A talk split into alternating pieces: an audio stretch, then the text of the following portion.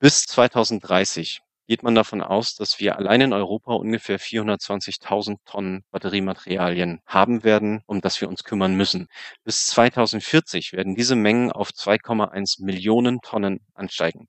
Um mal ein total alltagstaugliches Beispiel zu bringen, würden wir das jetzt in Eiffeltürmen rechnen, weil ja jeder weiß, wie groß und wie schwer der Eiffelturm ist, können wir also davon ausgehen, dass wir 2030 ungefähr 42 Eiffeltürme im Jahr recyceln müssen und im Jahr 2040 müssen wir schon 208 Eiffeltürme jedes Jahr in Europa recyceln. Synapsen.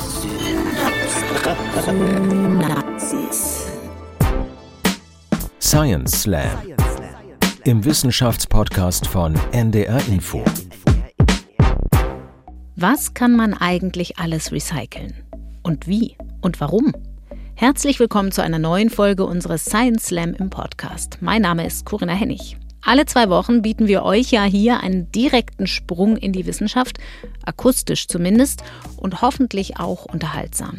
Es ist tatsächlich schon die vierte Slam-Staffel und wie immer könnt ihr ganz am Ende der Staffel, wenn ihr sechs Slammer gehört habt, abstimmen, wer es aus eurer Sicht am besten gemacht hat. Und zwar im Netz unter ndr.de/slash synapsen.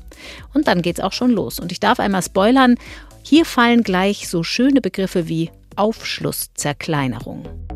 Heute im Ring. Umweltverfahrenstechniker Christian Duwe aus Karlsruhe.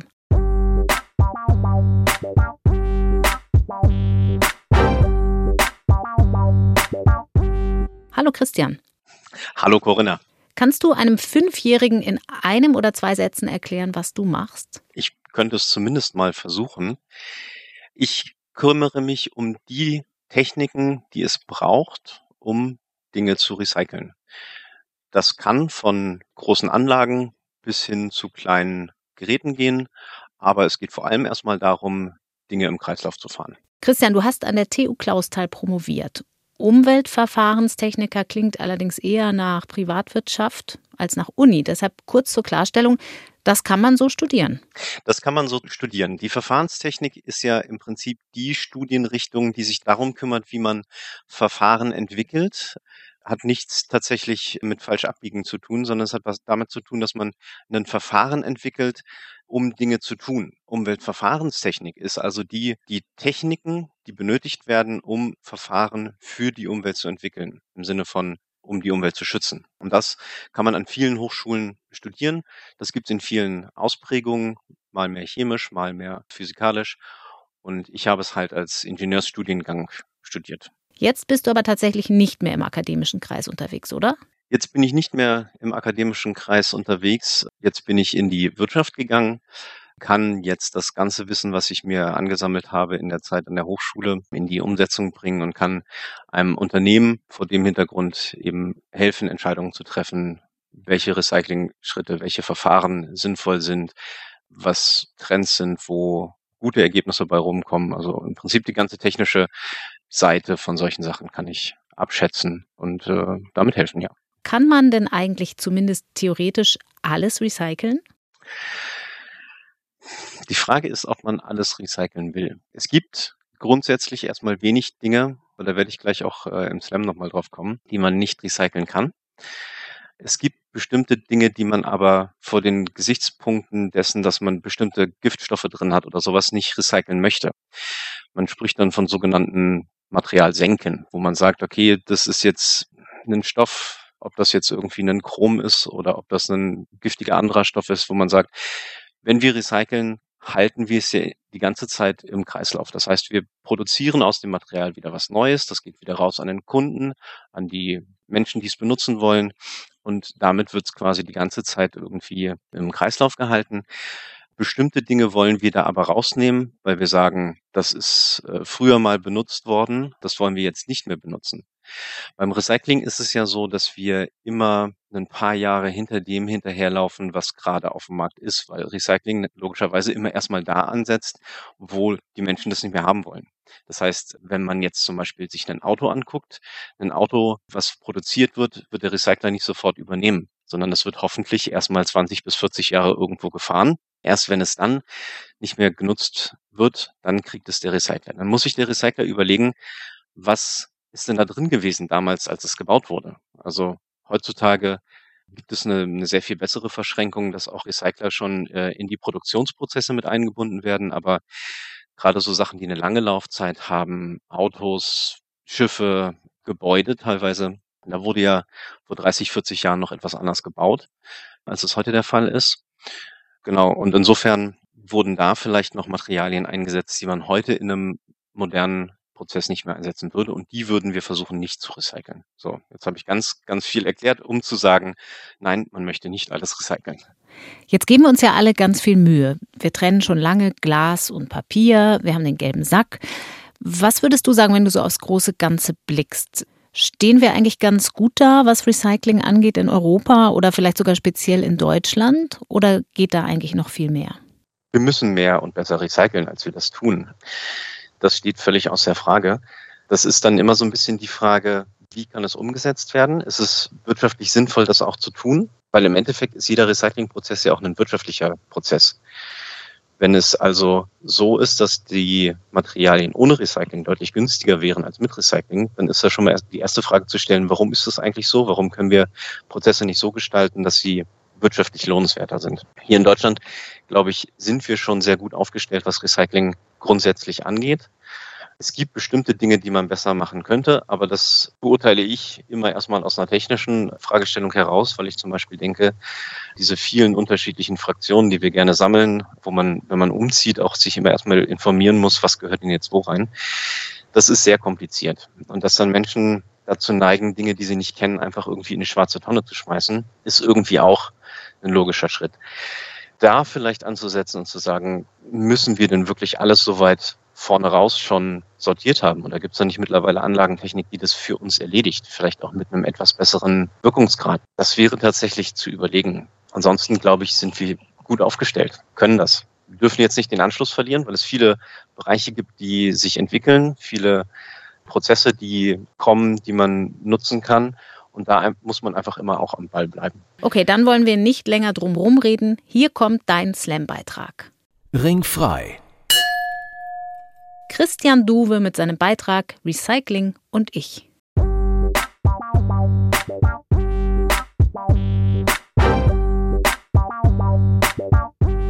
Dankeschön. Wenn wir uns die Natur angucken, dann müssen wir feststellen, dass es in der Natur keine Wegwerfprodukte gibt. Die Natur denkt und arbeitet in Kreisläufen. Wenn wir zum Beispiel uns angucken, womit wir umgehen, ein alter Apfel, ähm, dann kann so ein Apfel ganz natürlich wieder in den Kreislauf gebracht werden.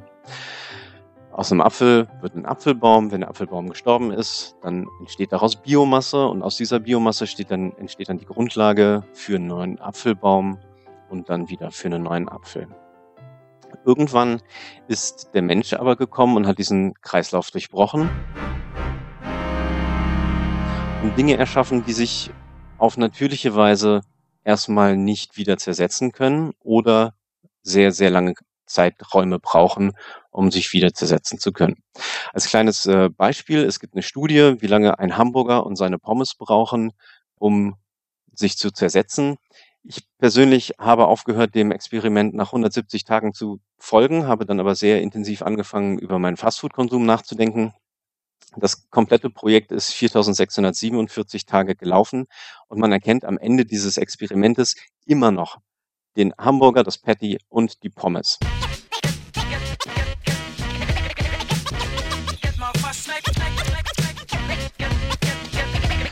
Und dazu, was der Mensch als Person ähm, sich selbst antut, um aus diesem Kreislauf auszubrechen oder vermeintlich auszubrechen.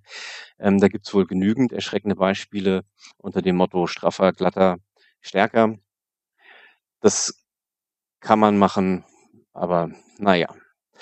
Was tut man jetzt also äh, mit all diesen Materialien, die man wiedergewinnen möchte? Schließlich, wenn wir jetzt wieder an das Auto denken, kann man das Auto ja nicht einfach liegen lassen, es verrottet, man pflanzt ein neues Auto, daraus wächst ein Baum und man kann dann im Herbst irgendwie sich die Autos vom Baum ernten. Das geht nicht. Dafür gibt es dann aber eben die Recycler, die Kreislaufingenieure, die Chemiker und Aufbereiter und andere Fachleute, die aus diesen alten Produkten wieder Ausgangsmaterialien für neue Stoffe schaffen. Ich bin einer davon. Ich habe, wie es gerade schon angekündigt wurde, Umweltverfahrenstechnik studiert. Umweltverfahrenstechnik und Recycling war dann auch der Themenschwerpunkt meiner Promotion. Wenn man so will, war das ein bisschen Greenpeace mit Ingenieursdiplom. Ähm, ich habe dann in der Promotion noch das Fleißbienchen drangehängt und beschäftige mich seitdem mit ganz grundsätzlichen Fragen im Recycling. Ich habe mich in meiner Forschungsarbeit mit Recyclingverfahren beschäftigt für hauptsächlich Dinge, die mit Metall entstanden sind. Ich habe kleine Sachen wie zum Beispiel Speicherkarten oder Handys recycelt. Ich habe große Sachen recycelt, wie zum Beispiel ein Flugzeug. Ja, ich habe ein Flugzeug recycelt. Ich habe aber auch zum Beispiel Altreifen und ganze Fahrzeuge recycelt. Nach knapp 20 Jahren im Recycling ist es deswegen auch interessant, so zu sehen, welche Fragen dann immer zurückkommen an den ja, Greenpeace mit Ingenieursdiplom und Fleißbienchenmenschen. Und diese Frage ist tatsächlich immer die, sag mal, gehört das jetzt in den gelben Sack oder nicht? Ähm, es ist nicht die Frage, womit beschäftigt man sich bei der Entwicklung von Recyclingverfahren eigentlich oder was passiert eigentlich mit den Materialien in Elektrobatterien der neuen Generation von Elektrofahrzeugen, sondern gehört das jetzt in den gelben Sack oder nicht? Ähm, ich möchte aber trotzdem die Fragen, die ich gerne gestellt kriegen wollen würde, in dem Zuge dieses Vortrags auch kurz beantworten, nämlich womit beschäftigt man sich eigentlich bei der Entwicklung von Recyclingverfahren? Und man beschäftigt sich damit, wie man einzelne Stoffe oder Stoffgemische voneinander trennen kann, um sie wieder in den Kreislauf einzubringen. Das geht erstmal über eine Materialzerlegung, dann trennt man das nach dem Inhalt und aus diesen abgetrennten Inhaltsfraktionen kann man die Wertstoffe zurückgewinnen. Dazu nutzt man ein ganzes Set an Techniken, die man hoffentlich in einer sinnvollen Reihenfolge verschalten kann, um dann abhängig vom Ausgangsmaterial zu arbeiten. Man nutzt in der Regel physikalische Eigenschaften einzelner Stoffe, also wie zum Beispiel Eisen oder Kupfer, um sie von den anderen Stoffen wie zum Beispiel Plastik, Gummi oder Aluminium zu trennen.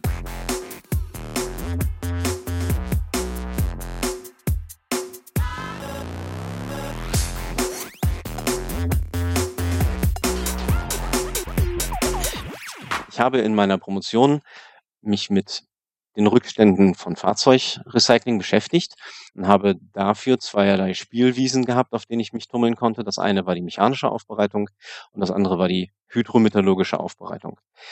Die mechanische Aufbereitung ist ganz grundsätzlich all das, was wir mechanisch mit den Dingen machen können. In der Regel geht es mit etwas los, was wir Fleißbienchen Menschen als Aufschlusszerkleinerung bezeichnen. Und das ist aber auch nichts anderes, als dass wir das Ding erstmal kurz und klein schlagen. Ich persönlich glaube, dass deswegen die meisten Recycler total ausgeglichene Menschen sind, weil es eigentlich ihr Job ist, erstmal den kaputt zu schlagen. Danach kommt dann eben das Aussortieren und das Trennen nach unterschiedlichen Kriterien. Wir trennen nach der Größe oder nach magnetischen Eigenschaften. Wir trennen zum Beispiel nach der Dichte. Und all diese Schritte habe ich für meine Promotionsarbeit auch genutzt, um dann den Kreislauf schließen zu können und kann mit ein bisschen Stolz auch sagen, es ist fast 100 Prozent eines Fahrzeuges, was jetzt recycelt werden kann.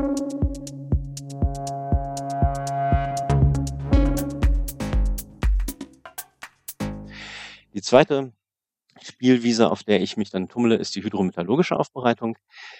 Normalerweise hält man solche Vorträge ja in Kneipen. In Kneipen kann man ganz einfach diesen Vergleich bringen. Das ist so ein bisschen wie Saufen. Wenn wir jetzt doch mal so tun, als wäre Alkohol eine Lösung, gibt man so viel Lösung in das Problem oder auf das Problem, bis man dann am Ende des Abends im schlechtesten Falle oder im besten Falle, je nachdem, die einzelnen Fraktionen seines Abendessens wieder feinsäuberlich getrennt vor sich liegen hat.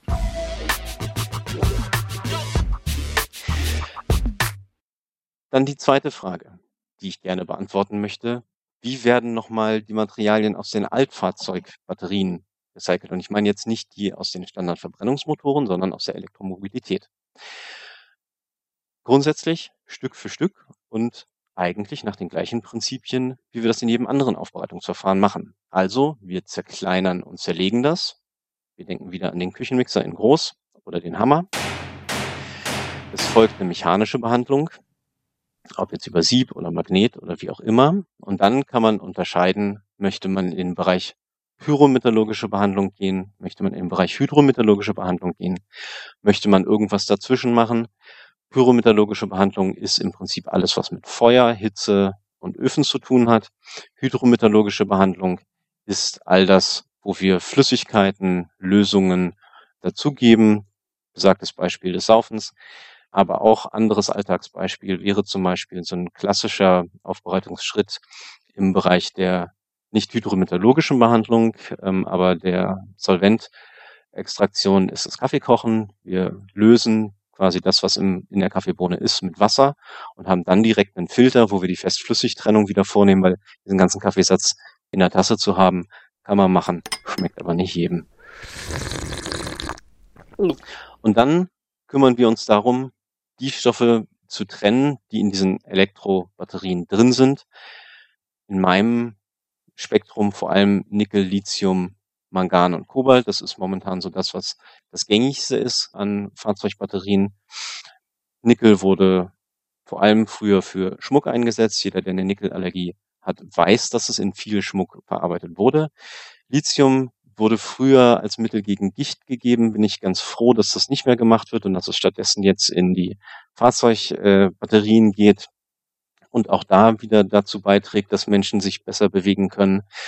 Dann haben wir das Mangan, was auch äh, als grüner oder roter Teil von Leuchtelektroden benutzt wird. Und Kobalt war früher vor allem bekannt durch seine blaue Farbe im Porzellan. All diese Stoffe gehen eben jetzt in die Akkutechnik und sollen aus dieser auch wieder rausgeholt werden. Und dazu kommt noch ein nicht ganz unerheblicher Anteil an Graphit, also im Prinzip einen Bleistift mit Größenwahn, wenn man so will, ähm, den wir da auch wieder rausholen müssen.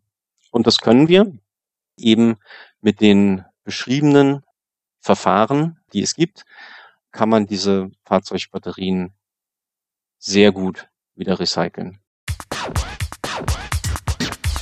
Es kommt dann häufig mal die Frage, worüber reden wir da eigentlich? Was, warum macht das, das ganze Thema so, so prägnant? Warum ist es so wichtig zurzeit?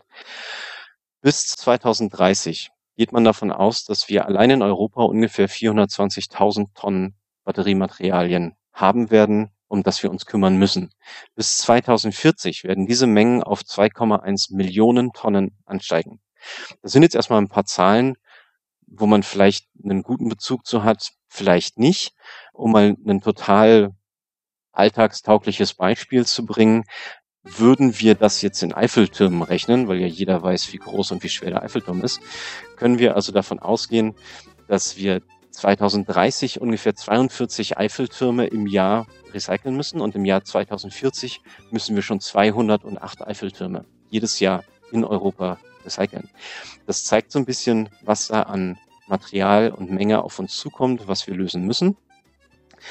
Jeder, der also dann jetzt in den nächsten Jahren bei dem Wertstoffhof seiner Wahl vorbeigeht und bei denen im Hof äh, eben fünf, sechs Eiffeltürme liegen sieht, weiß, dass ich meinen Job nicht gut gemacht habe. Aber ich gehe davon aus, dass das ein technisch gut lösbares Problem ist.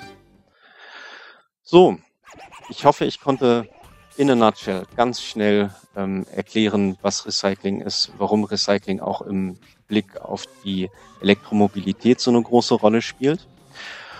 Und um diese ewige Frage auch noch zu beantworten, Glas, Papier, Biomüll und Restmüll gehören nicht in den gelben Sack.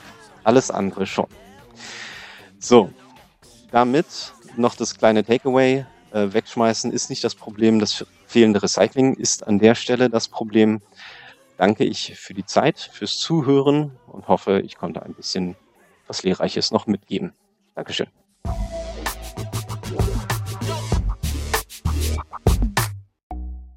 Vielen Dank, Christian Duwe, Umweltverfahrenstechniker, ursprünglich von der TU Clausthal über Recycling. Und hier folgt der übliche Hinweis. Äußerungen der Wissenschaftler und Wissenschaftlerinnen im Podcast Science Slam geben ihre eigene Auffassung wieder. Der NDR macht sich Äußerungen der Slammer zum Thema nicht zu eigen. Wir produzieren diesen Podcast Science Slam in Zusammenarbeit mit Julia Offe, die Science Slams für die Bühne, also als Live-Format organisiert. Den Link zu den Veranstaltungen und Videos davon findet ihr unter ndr.de/synapsen. Nächste Woche gibt es erstmal eine reguläre Synapsenfolge hier im Podcast. Da geht es um Tiefseebergbau. Und in zwei Wochen hört ihr dann hier wieder einen neuen Slam-Beitrag. Wir freuen uns sehr, wenn ihr wieder dabei seid. Und natürlich auch, wenn ihr anderen weitersagt, dass euch unser Podcast gefällt, wenn er euch denn gefällt. Ich bin Corinna Hennig und ich sage danke fürs Zuhören. Tschüss, bis bald.